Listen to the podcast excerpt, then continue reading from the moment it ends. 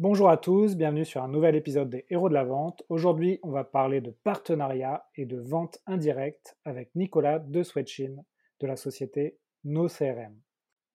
Nicolas va nous expliquer comment lancer un programme de partenaire pour augmenter ses ventes et sa visibilité. À ce sujet, nous nous sommes associés récemment à des organismes de formation et des formateurs qui peuvent s'occuper de débriefer et de coacher vos commerciaux à travers notre logiciel Vive. Cela vous permet notamment de financer vos heures de coaching par vos fonds formation. N'oubliez pas, nous cherchons des investisseurs, mais aussi des partenaires. Donc contactez-moi si cela peut vous intéresser de faire partie de l'aventure de Vive. Bon épisode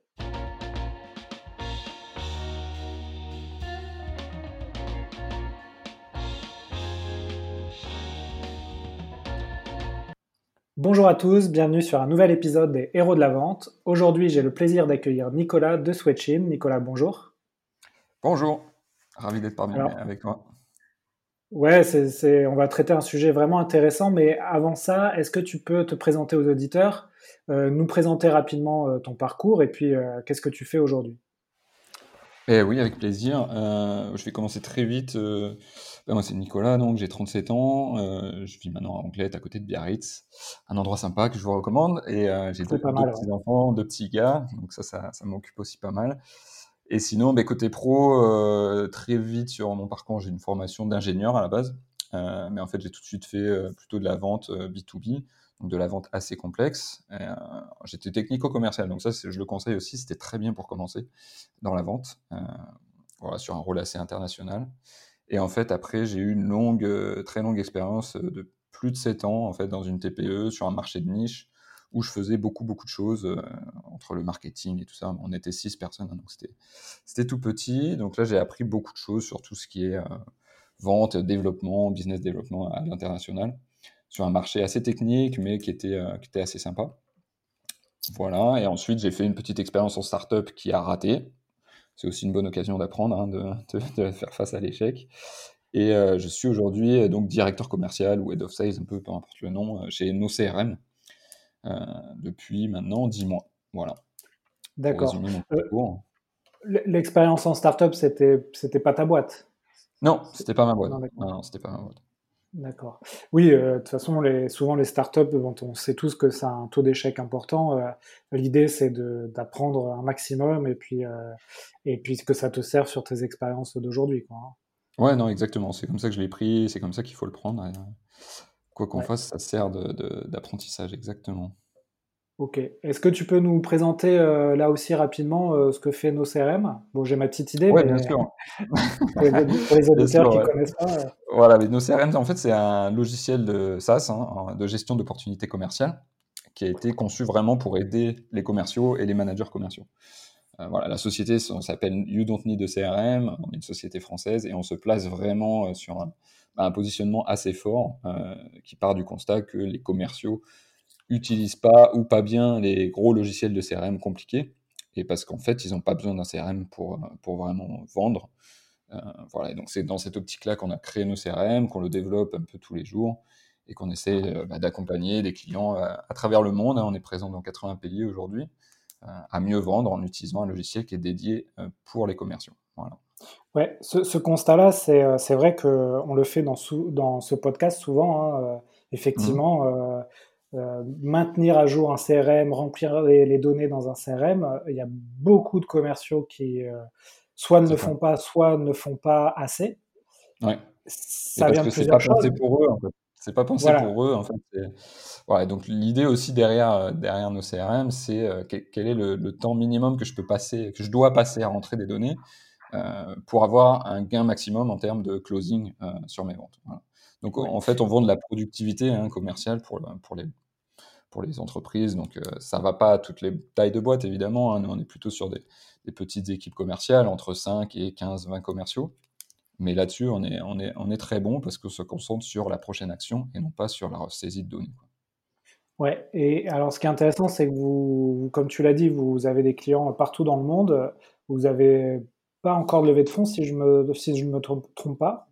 Non, ouais, exactement. C'est complètement autofinancé et rentable aujourd'hui. Hein.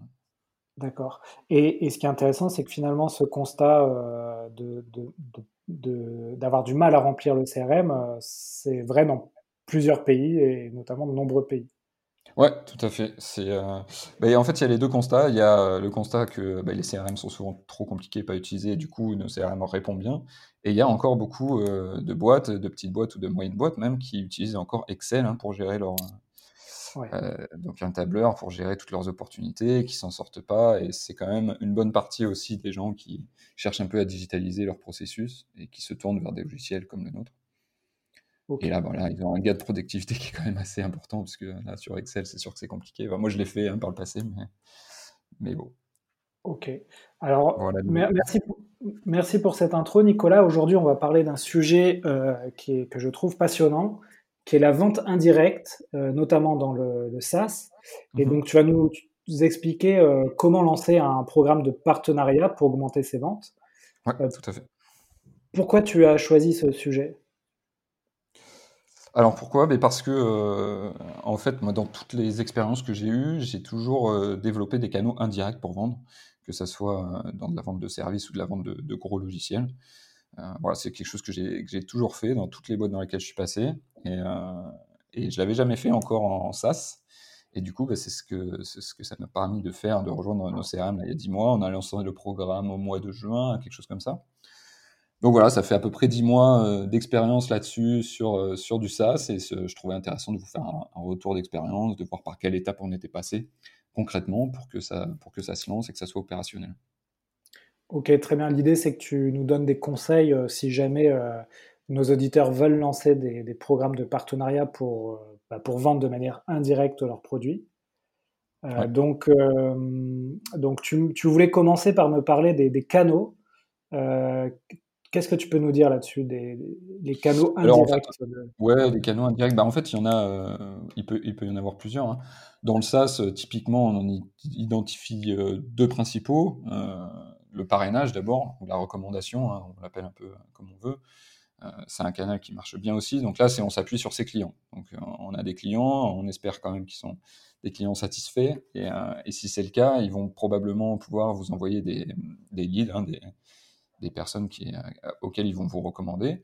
Et donc là, c'est un canal indirect qu'on peut développer aussi à travers sa clientèle. Et le deuxième, bah, c'est des partenariats avec des, des acteurs de ton écosystème. Donc ça, c'est un peu plus large. Il peut y avoir plusieurs types de partenariats.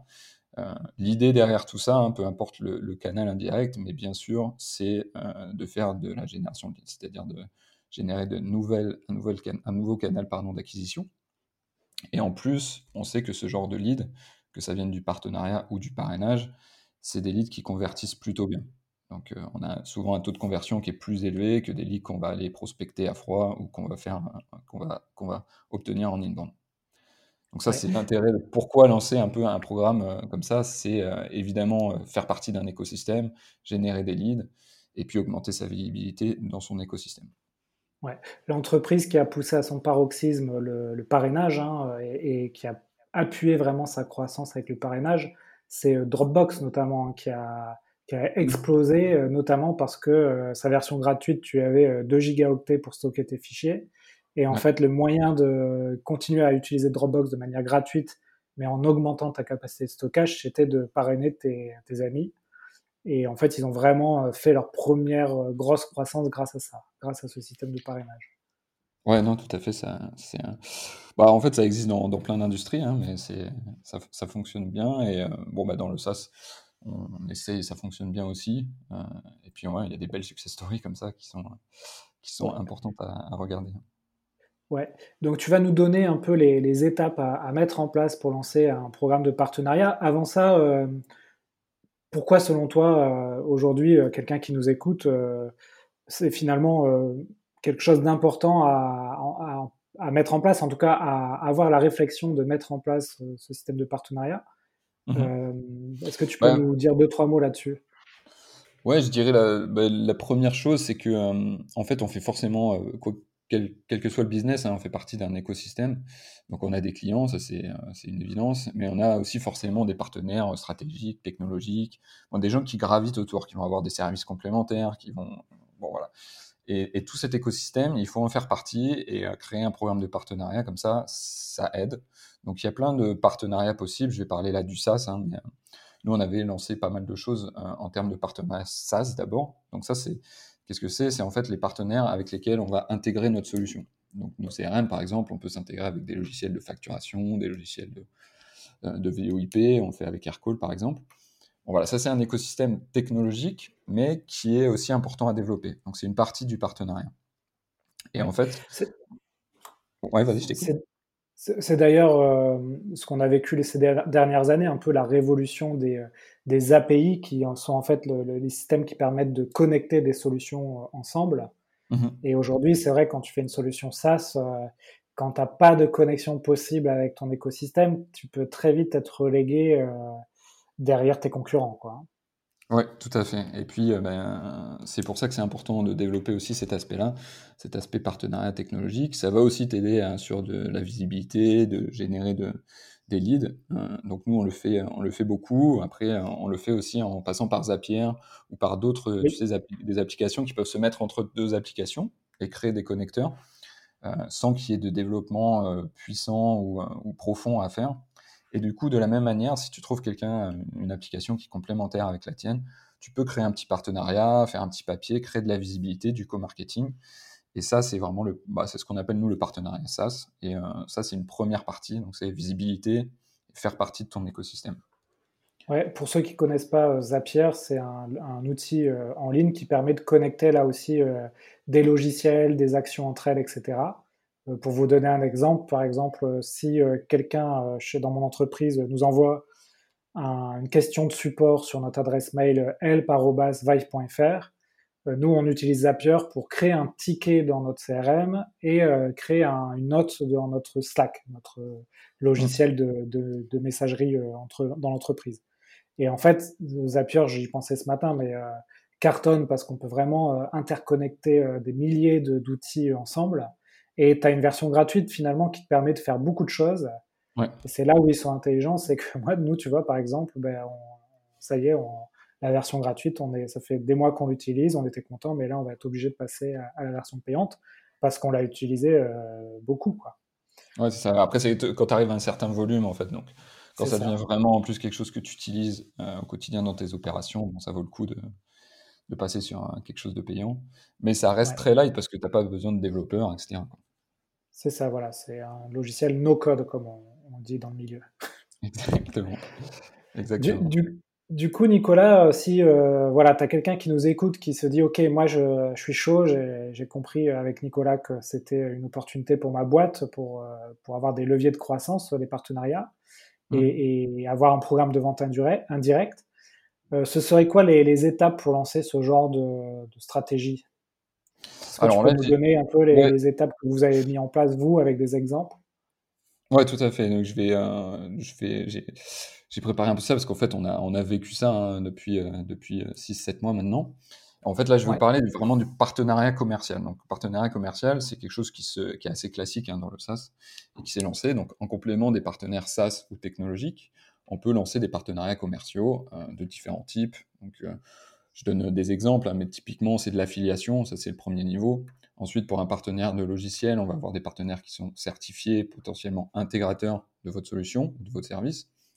Et après, on peut aller jusqu'à avoir des revendeurs en fonction de ce que vous souhaitez mettre en place. Donc ça, c'est juste des exemples des partenariats commerciaux.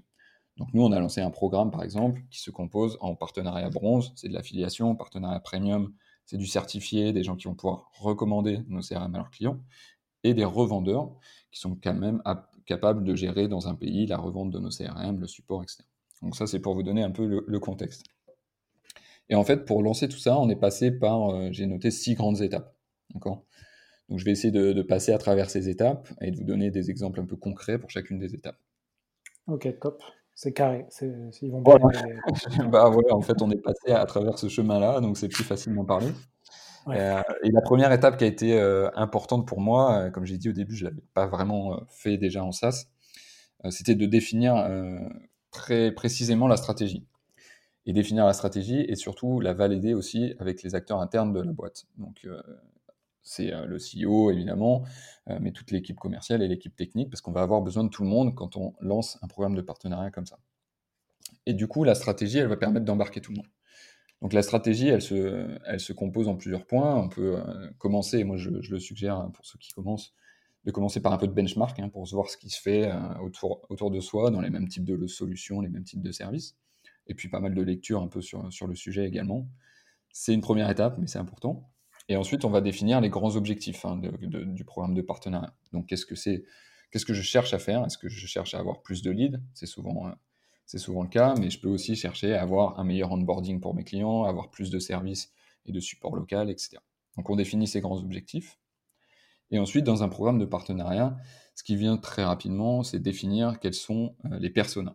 Donc, c'est-à-dire qui va être susceptible de rejoindre mon programme de partenaire. Donc, qui je vais viser en fait avec ce programme de partenaire. Voilà. c'est comme une stratégie finalement de, prospection aussi. Euh, bah oui, hein, tout à fait, exactement. c'est exactement ça. Parce que tu, vas devoir, euh, tu vas devoir, comme des clients, euh, euh, trouver tes, partenaires, les démarcher, les faire venir à toi. Exactement. Ouais, c'est une vraie, une vraie stratégie d'outbound aussi. J'en parlerai un peu plus, un peu plus tard, mais c'est exactement ça. Et du coup, ben, quand tu as défini tes personas, ce qui est aussi important quand tu vas prévoir ton programme, c'est qu'est-ce que tu, tu, vas définir ta proposition de valeur. Comme tu dis, c'est comme un processus commercial. Hein. Donc, qu'est-ce que tu vas leur offrir hein? Pourquoi ils, ils, vont rejoindre ton programme? Donc souvent, tu as un argumentaire business, des commissions, parce qu'ils vont générer de nouveaux clients. Et puis, tu as ton argumentaire qui est déjà prêt hein, sur ton produit. Hein. C'est-à-dire pourquoi ton produit est bon, à quel, quel est ton market fit, quel point de douleur tu, tu réjouis chez tes clients, etc. ça, c'est ton argumentaire commercial, mais que tu appliques à tes partenaires. Donc il faut un petit peu le décliner pour attirer des partenaires et leur montrer qu'est-ce qui, qu'est-ce qui va être comme valeur hein, pour eux. Et ensuite, on peut définir, une fois qu'on a fait ça, on peut définir des segments. Donc nous, comme je l'ai dit au début, on a fait trois segments. On a le partenariat bronze, donc de l'affiliation au standard. L'affiliation, c'est quoi? C'est on a un lien qu'on peut publier sur son blog, sur son site internet, et on va gagner des commissions juste si quelqu'un s'inscrit sur notre logiciel via ce lien. D'accord? Ok. Donc euh, tu, avant de, de, se lancer euh, en tête euh, sur aller chercher les partenaires, c'est d'abord se poser avec l'équipe en disant, ok, qui va pouvoir être nos partenaires? Euh, et, de quelle manière? Donc, tu l'as dit, euh, tu as plusieurs types de partenariats. Tu ne vas, vas, pas avoir un seul type de partenaire. Ben oui, on essaie de, de, diversifier un peu les choses et puis de, du coup de se concentrer sur ce qui va rapporter le plus de valeur. Et avec euh, donc ces segments de partenariat et les personas qu'on a définis juste avant, on, a une stratégie qui est bien ciblée. Ouais, très bien. Donc ça marche. Donc là, Ouais, vas-y, je te, De toute cette stratégie, en fait, ça découle, euh, parce que ce qui est important, c'est que tu vas avoir des process qui vont découler de tout ça, et tu peux aussi les planifier à ce niveau-là, c'est-à-dire au moment où tu commences à, planifier tout ça, euh, ta stratégie, tu, tu, euh, tu, prends les devants et tu mets sur, sur papier, hein, sur une présentation, les process qui vont impacter tes équipes suite au lancement. Donc le process d'acquisition, comme on a dit, mais tu as aussi l'onboarding, tu as aussi du, de, de, la, de la tech qui va être impliquée, du marketing, etc. Donc voilà, donc c'est un gros travail de préparation, mais c'est important de le faire pour, euh, pour bien se lancer. Vous, euh, chez euh, nos CRM, vous, ça vous a pris combien de temps à peu près? Tu, tu le sais, ça? Tu sais le mesurer? Ouais, alors à peu près, à peu près deux mois, tu vois, quelque chose comme ça.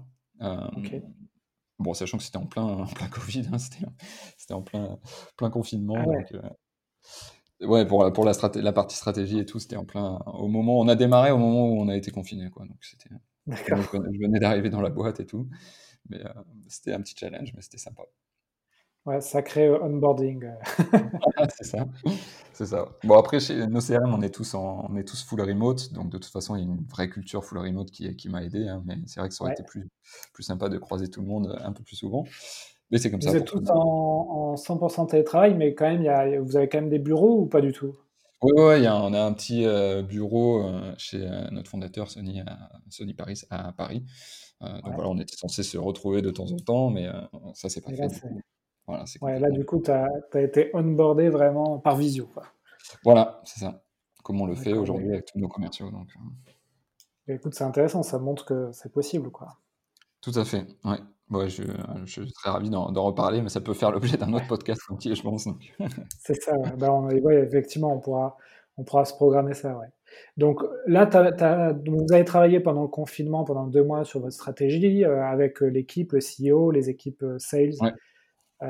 et, d'autres équipes. Et une fois que vous aviez cette stratégie, c'était quoi l'étape suivante? Alors la deuxième étape importante, c'est de mettre en place un outil qui va te permettre de gérer tes partenaires. Donc ça, il y a, pas mal d'outils. En fait, bah, c'est quoi gérer les partenaires? Ça va être bah, les enregistrer, leur donner accès à d'abord un lien d'affiliation ou un lien de partenariat, donc qui va, être, te servir à traquer les ventes en fait qu'ils font via ce lien. C'est comme ça en fait que tu te rends compte des leads qui génèrent et que tu, euh, que tu peux suivre en fait euh, l'évolution de ton partenaire dans le programme. Et, ouais, tu peux nous donner des, exemples d'outils parce que. Euh, Alors il y en a pas mal. Hein, si, tout simplement si tu tapes plateforme d'affiliation, plateforme de partenaire sur Google, tu en, trouves pas mal.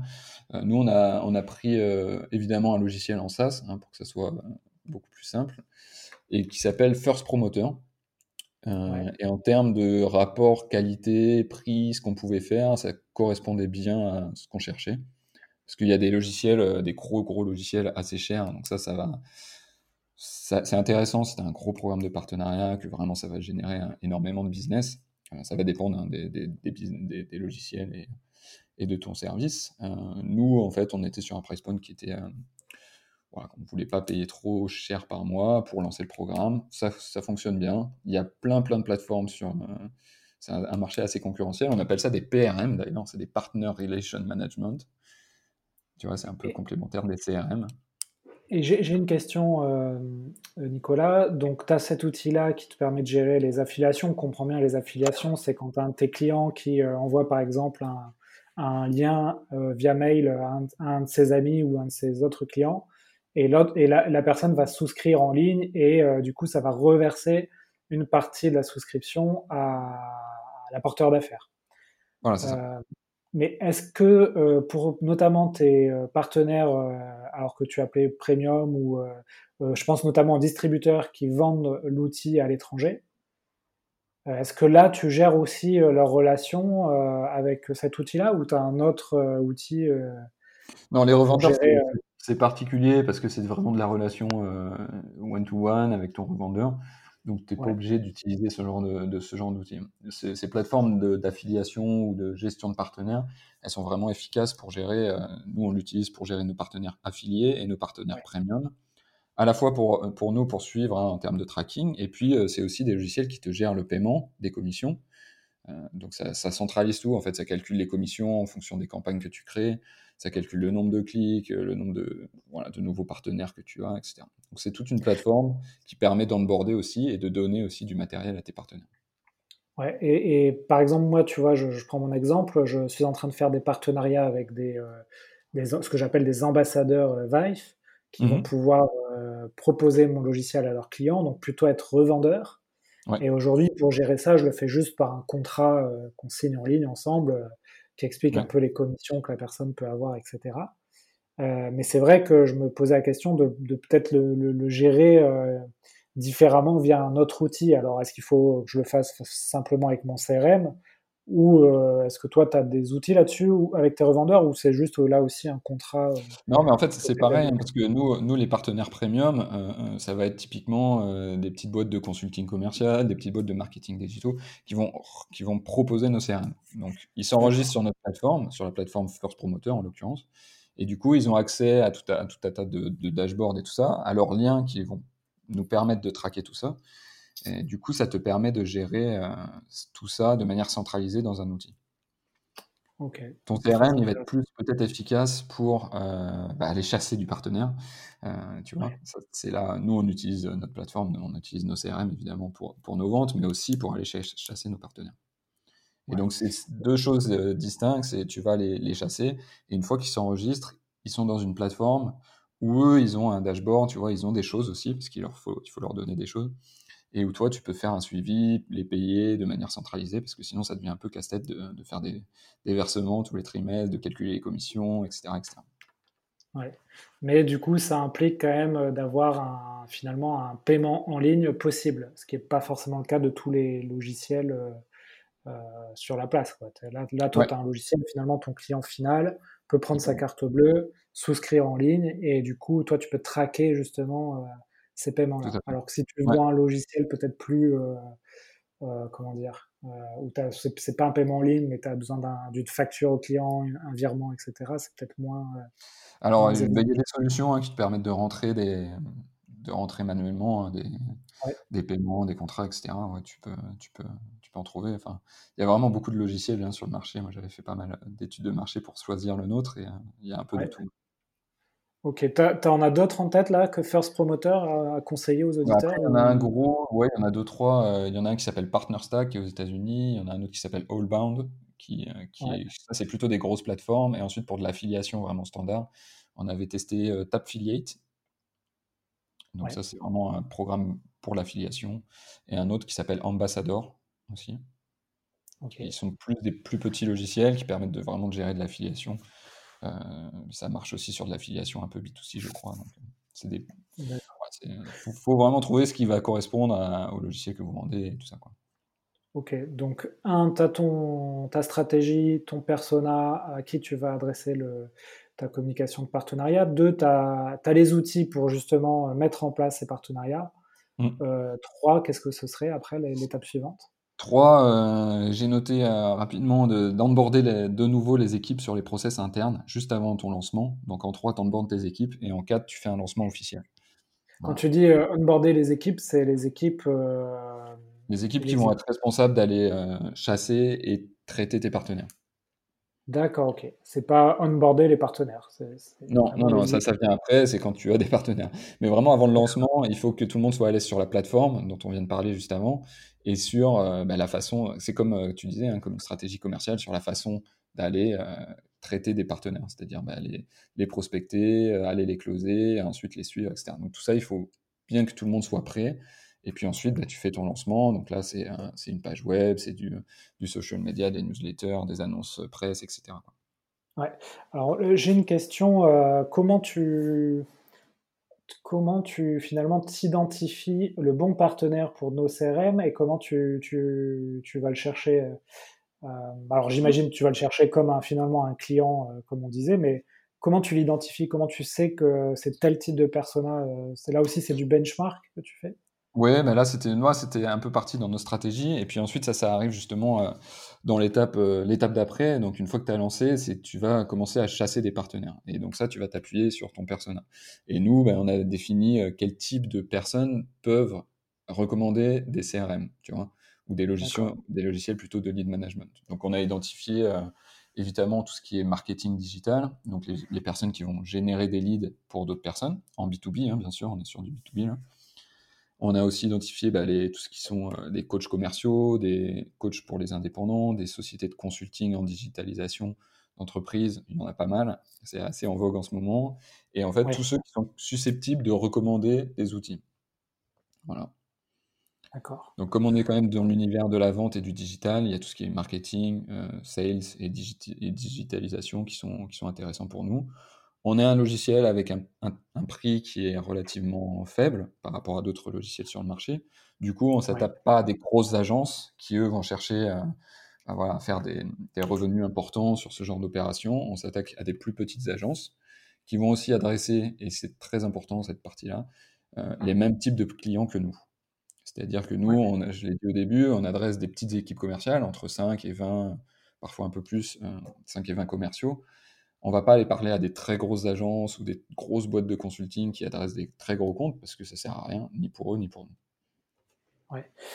Hum, c'est vrai que dans ce monde-là du CRM, euh, c'est en fait c'est un sacré levier de croissance parce que euh, bah, sur le podcast par exemple, j'avais invité euh, Jules Pérignon qui travaille chez HubSpot, mmh. qui a bah, aussi une verticale sur la partie CRM et lui se charge justement aussi des ventes indirectes d'HubSpot. Et il m'expliquait qu'aujourd'hui, euh, les ventes indirectes chez HubSpot, ça représentait peut-être 40% du chiffre d'affaires.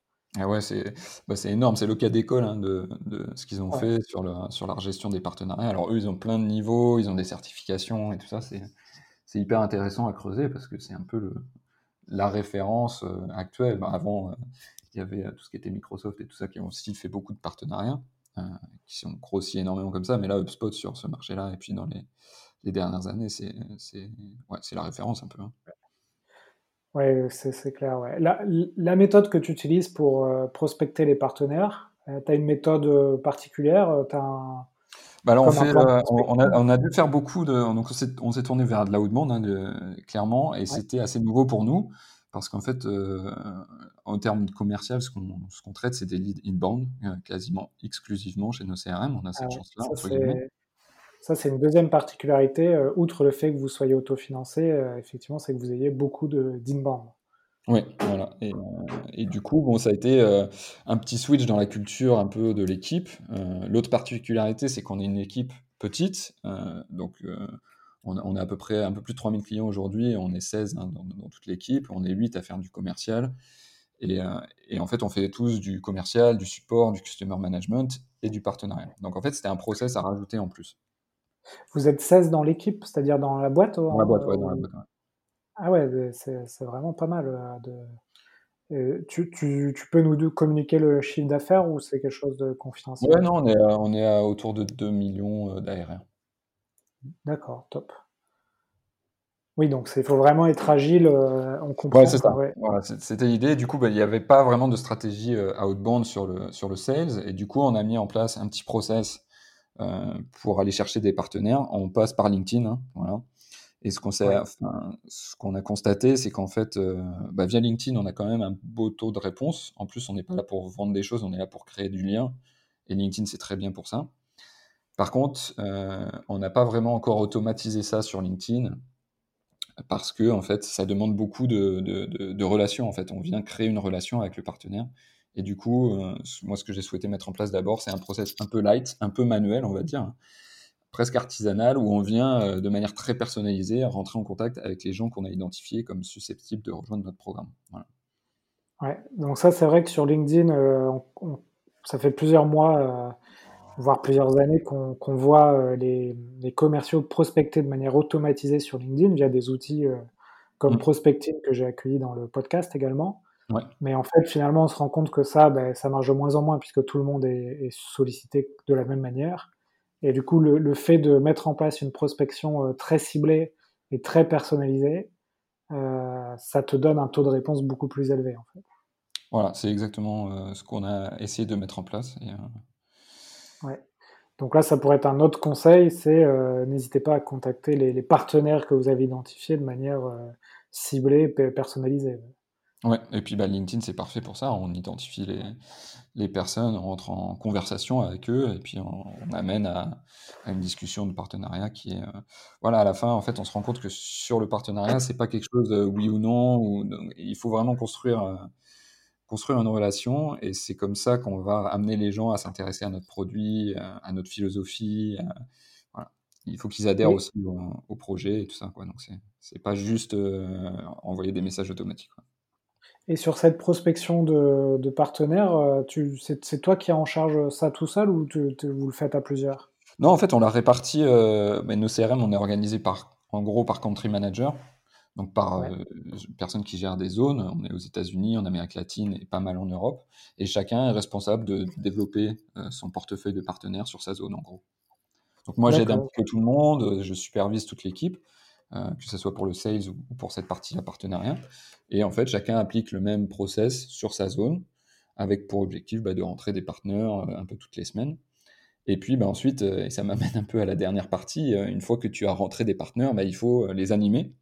Et donc, en fait, tu chasses des partenaires, puis ensuite, tu deviens partner manager une fois que tu as des partenaires. D'accord, ok.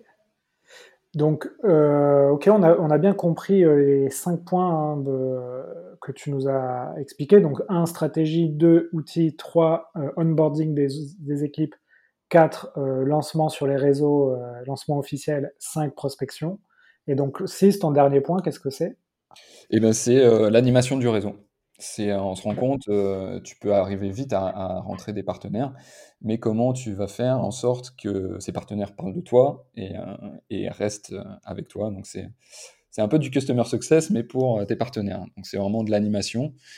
il faut animer des réseaux, il faut leur permettre de générer des leads, il faut créer de l'interaction pour que en fait tu crées une situation qui soit bah, c'est win-win-win. On dit, en fait, c'est gagnant pour toi, c'est gagnant pour le partenaire et c'est gagnant pour le client final, qui au final va être ton utilisateur. Et si tu arrives à créer cet écosystème-là, bah, c'est là que ton programme va pouvoir un petit peu décoller. Quoi. Ouais, finalement, ça, c'est finalement une partie qu'on peut vite, heu, délaisser en se disant: «Bah, le partenaire, c'est bon, il va être autonome avec mon outil et il va le vendre comme des petits pains». Mais en fait, heu, si toi derrière tu fais pas des points réguliers, heu, tu l'aides pas avec du contenu marketing et cetera, heu, il va passer il va passer à autre chose. Et il va vendre d'abord son service, sa prestation, Bah, avant bien de proposer, ton outil, quoi. C'est pas son Ouais, activité ça, première donc bah, ouais, toi, tu es pas sa priorité, sauf exception, hein, où tu vas avoir des des partenaires, heu, mais voilà, donc heu, l'idée, c'est ça, c'est de leur donner, comme tu as dit, des ressources marketing. Donc nous, on le fait via notre plateforme, c'est pour ça aussi que c'est intéressant de de regarder ça dans les plateformes que vous cherchez pour gérer vos partenaires. Heu, voilà, puis après, c'est de l'éducation, on va faire des webinaires pour nos partenaires, on va créer des communautés et surtout, comme tu l'as dit, bah, c'est du suivi, hein, c'est du contact humain, c'est du follow-up, très régulier avec tes partenaires. Alors pas avec tous, hein, il faut bien identifier lesquels tu veux tu veux pousser, hein, évidemment, Ouais. parce que sinon, heu, tu tu vas pas pouvoir tout faire.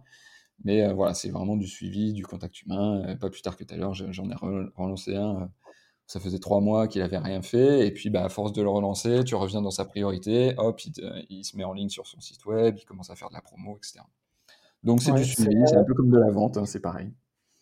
Ouais, c'est vrai que, c'est pour ça, hein, de que que qu'on a parlé d'HubSpot, ils ont carrément un département dédié à la vente indirecte et Ah ouais, heu, ouais. ils ont, bah, des des des s des CSM, donc des Customer Success Managers qui se chargent de ce travail-là d'animation du réseau, où finalement, moi je l'ai je l'ai vu aussi dans ma ma boîte, hein, tu peux trouver des partenaires qui sont à fond sur ton outil, mais heu, si toi derrière tu tu ne les accompagnes pas, tu ne les relances pas et cetera, heu, ils ils vont et c'est normal, c'est humain, ils vont passer à autre chose et et c'est normal, ouais. Exactement, voilà.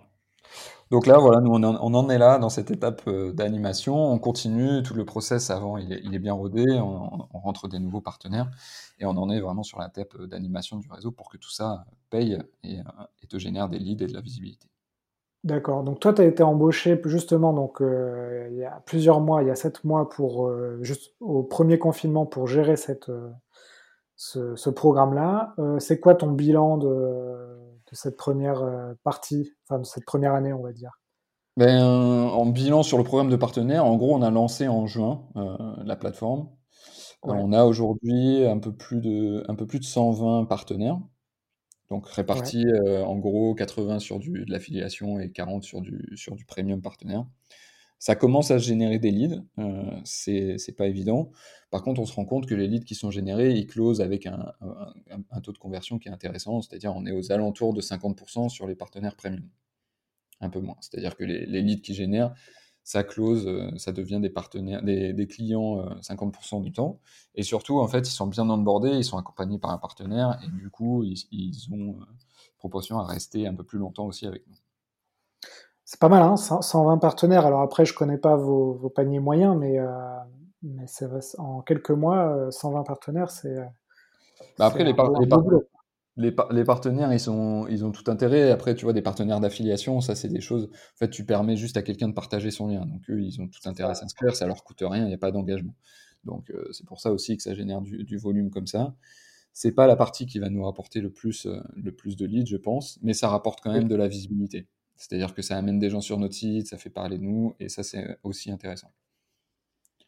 Voilà, après, on a nos partenaires premium sur lesquels on va s'appuyer vraiment pour, heu, ben, développer du business. Si c'est des consultants, ça va aller doucement parce qu'ils vont recommander nos CRM, mais ils ont pas non plus, heu, 20 clients tous les mois, tu vois? Donc Ouais. en fait, c'est quelque chose et ça, moi, j'ai appris à l'intégrer, petit à petit là, c'est quelque chose qui va prendre du temps, quoi. Voilà, on construit le réseau, petit à petit, il y a l'animation qui se met en place, petit à petit, ça va générer du lead et c'est quelque chose sur le long terme, en fait et et on compte là-dessus parce qu'aujourd'hui, oui, on a peut-être, heu, on a eu quoi? On a eu, heu, peut-être une trentaine de clients, quarantaine de clients, via ce canal-là. Il faut que ça il faut que ça grandisse, mais maintenant ça existe et c'est quelque chose qui va être acquis si on l'anime, correctement.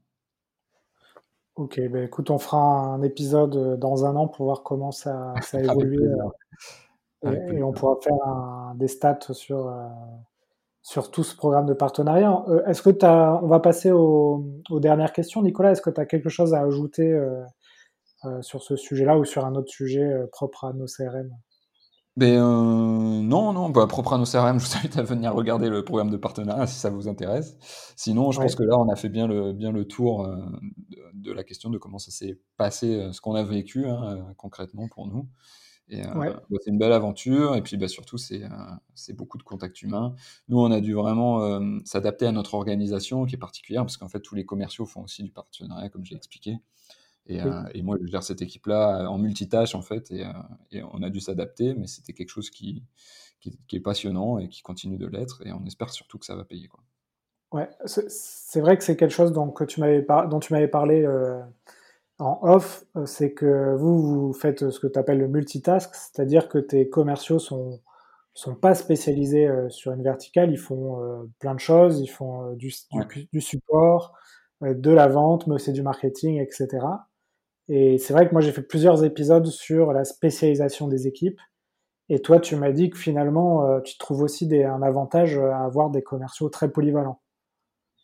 Ouais, tout à fait. Bah, en fait, l'avantage principal, c'est de te permettre de de de développer ton business, heu, notamment à l'international, très vite, en fait, avec des gens polyvalents qui vont faire, heu, du sales, heu, du customer success et puis, un peu de marketing, un peu de support, bon voilà et grâce à ça, bah, je te dis, on est une équipe de 8 personnes là, au commercial pour gérer, heu, quatre, heu, 80 pays en fait où on est présent et un peu plus de 3000 clients.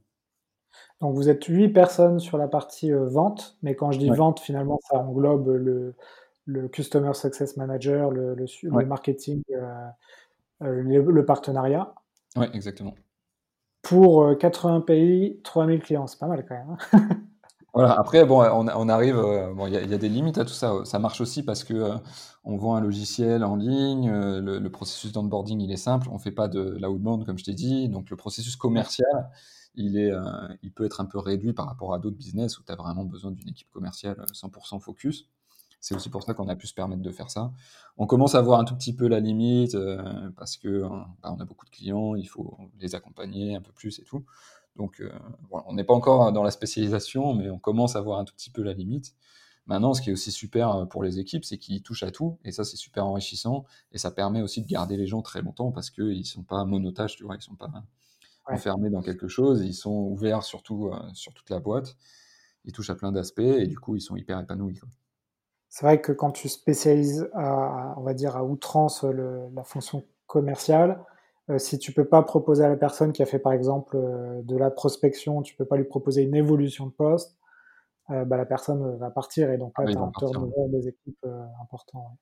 Mais mais bon, ça fait quand même une personne, qui pour 10 pays et 375 clients, tu vois? J'ai fait mes mathématiques pendant que tu parlais.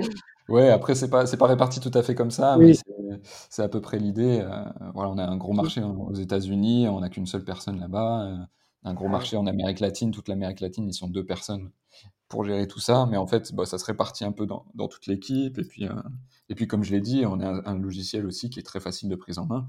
Donc on a aussi beaucoup de clients qui arrivent, qui se débrouillent tout seuls, quoi. Donc, tout est fait pour que, ça puisse aussi voilà, c'est le le business model qui qui veut ça, hein, qui nous permet de faire ça. Oui et puis, heu, les modèles où tu as en fait une multitude de de petits clients, c'est toujours plus sain que les modèles où tu as, heu, quelques gros clients, heu et si tu en as Ah un oui. qui part, bah, tu as une grosse partie de ton chiffre d'affaires qui ouais, qui est je te amputé. confirme, hein, j'ai connu ça et c'était, je te confirme que c'est compliqué. Ouais, ouais, ouais. Bon, bah, très bien Nicolas, bah, si tu veux bien, on va passer aux aux 4 dernières questions que je pose à tous les invités. La première question, Allons-y. c'est que je toujours c'est sur le contenu, heu, que tu peux conseiller aux auditeurs. Alors, heu, un contenu sur la vente, mais, heu, ça peut être autre chose aussi. Est-ce que tu as des des choses qui t'inspirent et que tu souhaiterais partager? Alors, bah, écoute, sur la vente, moi j'écoute quelques podcasts. J'ai pas énormément de de contenu, je lis pas de livres sur la vente, j'essaie plutôt de lire des trucs qui sont en dehors de tout ça pour me déconnecter, hein. Mais, non, sinon sinon sur la vente, c'est, heu, voilà, quelques podcasts et c'est toujours intéressant. Il faut toujours continuer à rester un peu ouvert. Je lis pas mal de choses sur le le growth marketing aussi, c'est un un gros sujet en ce moment, donc j'essaie de pas de me tenir à jour, mais de d'au moins d'être un petit peu connecté à tout ça. ouais, Voilà, non, j'ai pas énormément de contenu. Je regarde beaucoup LinkedIn parce qu'en fait, quand tu suis des personnes qui t'intéressent et qui sont dans le sujet sur LinkedIn, tu arrives souvent à avoir du contenu ou des partages d'articles qui sont intéressants et c'est comme ça un peu que je me renseigne en fait, tout simplement. Ça marche. Voilà, Est-ce après que tu as un une ressource quand même pour le partenariat qui m'a beaucoup servi. Deux ressources en fait. C'est un site qui s'appelle SaaS Connect qui, euh, qui parle exclusivement de partenariat SaaS et un autre qui s'appelle partnerprogramme.io qui est aux États-Unis et qui est un programme aussi de, formation et de mise en relation entre des potentiels, enfin des agences et des, et des partenaires euh, SaaS, des logiciels SaaS. Euh, ça m'a beaucoup servi. Je vous conseille, ils ont pas mal de lectures, ils ont un podcast aussi. Bon, c'est intéressant. C'est spécifique au partenariat, par contre. Ouais, bah écoute, intéressant. Si vous voulez creuser ce sujet euh, de partenariat, vous avez là deux, deux sites à aller voir et à creuser. alors en anglais, mais ça Ouais, c'est en anglais, mais ils ont des bonnes newsletters aussi sur, euh, sur, euh, sur tout ce qui se passe autour de l'écosystème partenariat, donc c'est intéressant. Ok, très bien. Est-ce que tu as des, des, outils ou des routines, euh, donc ça peut être du sport, des, des logiciels ou des, vraiment des, choses que tu fais au quotidien qui t'aident à être performant, efficace ou, ou en bonne santé? Enfin voilà, est-ce que tu as des choses comme ça? ouais. ouais. ouais, non, mais ça c'est bon, ça j'y accorde beaucoup d'importance, euh, notamment sur la partie euh, bonne santé en fait, bah, parce que pour performer il faut être en bonne santé, donc c'est c'est un peu le, premier asset qu'on a, hein, c'est euh, notre santé mentale, notre santé physique, c'est vraiment très important, surtout pour le commercial. Hein, il faut rester positif, il faut avoir un, peu un mental de gagnant, hein, comme on dit. Et, bon, bah, ouais, et surtout, c'est un asset, comme tu dis, qui est un peu mis à mal en ce moment avec euh, le confinement, hein, où euh, ça devient euh, compliqué de faire du sport, de, sortir, de s'aérer l'esprit. Ouais. Ouais. tout à fait. C'est exactement ça. Et, donc, du coup, bah, il, faut, il faut prendre soin de ça, voilà, tout simplement. moi, je fais beaucoup de sport, donc ça, c'est. J'essaie de continuer là, mais bon, c'est quelque chose qui m'a beaucoup servi dans ma vie et puis dans ma carrière. Hein. J'ai toujours fait du sport en, en compète. Et en fait, c'est cette mentalité, ce bien-être que, que, tu, que tu arrives à, à, générer par le sport, en fait, ça aide beaucoup, je trouve. Tu vois, tout ce qui est confiance en soi, la, motivation, euh, ne rien lâcher, en fait, quand tu es habitué à faire du sport. Euh, tu, me parlais que tu étais allé courir tout à l'heure. voilà, tu connais aussi ce, sentiment-là. Tu te sens bien. Après, moi, j'incite vraiment aussi mes équipes à aller faire du sport euh, le midi. J'en parle, j'en parle beaucoup parce que ben, c'est bénéfique pour, pour la santé, c'est bénéfique pour la productivité aussi. Toi, tu as l'avantage d'être euh, sur la côte basque, donc en plus, tu peux aller surfer, ce qui est, ce qui est le top.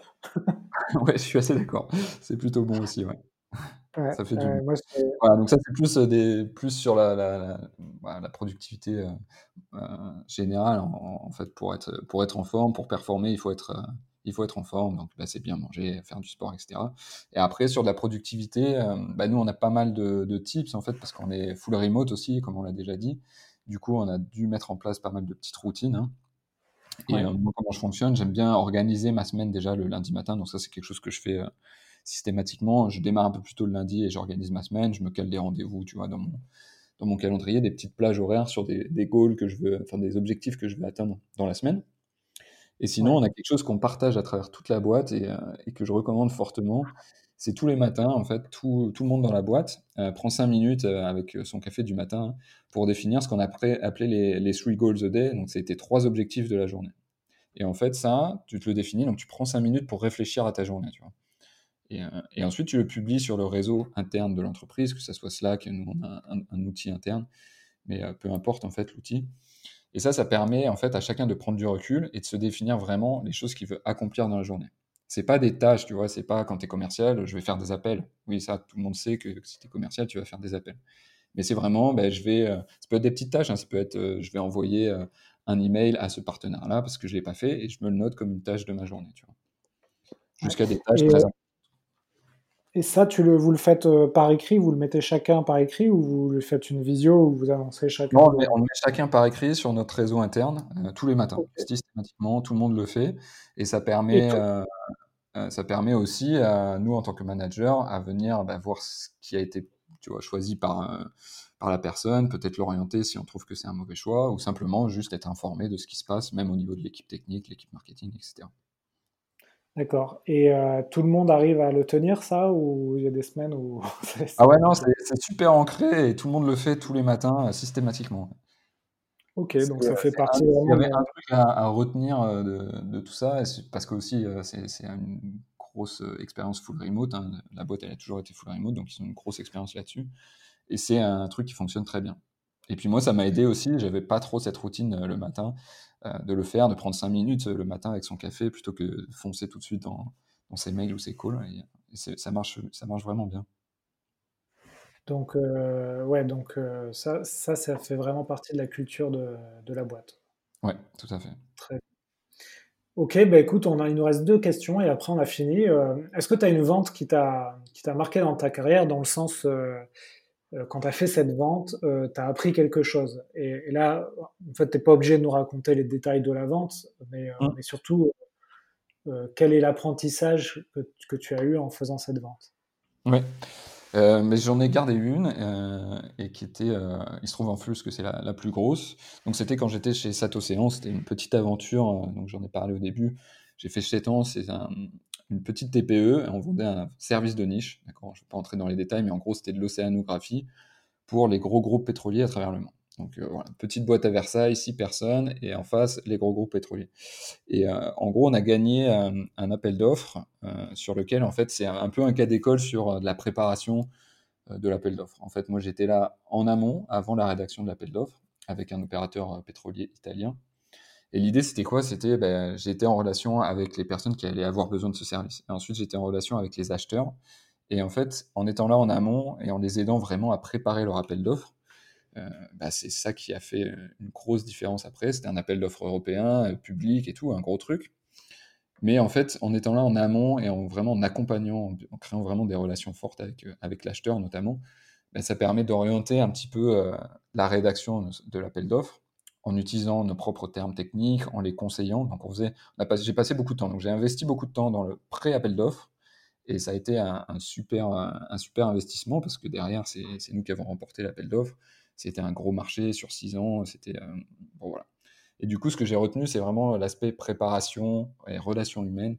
Même avec des gros groupes, quand on est une petite boîte, si on est là avec une proposition de valeur bien spécifique et qu'on fait bien le boulot, on investit du temps, on peut décrocher des gros, gros contrats comme ça. Et euh, voilà, c'était une super expérience. Ça a duré six ans, ça nous a permis de développer la boîte. C'était super. Mais j'ai aussi retenu cette expérience-là parce qu'elle s'est mal finie. Et, en fait, six ans après, ils ont refait un autre appel d'offres et on s'est fait, entre guillemets, avoir, hein, j'ai envie de dire, dans le même sens, euh, par une petite boîte locale où là c'était un peu plus politique, etc. Mais c'est eux qui avaient fait plus ce travail en amont, qui étaient plus présents au niveau politique, etc. Et pareil, c'était une toute petite boîte, on l'a pas vu venir. Et du coup, euh, ça a été une, grosse expérience positive et ensuite négative pour moi euh, lors de ce, voilà, avec, avec cette boîte. Ça a d'ailleurs quasi coulé la boîte en fait. Hein. D'accord, ok. Ok, bah écoute, merci pour euh, ce retour d'expérience. Dernière question et on a fini. Euh, si tu pouvais inviter quelqu'un sur euh, ce podcast, tu inviterais qui? Alors j'en ai noté deux. Ça te va si je t'en donne deux ou pas? Allez, je, te, je, t'accorde ça.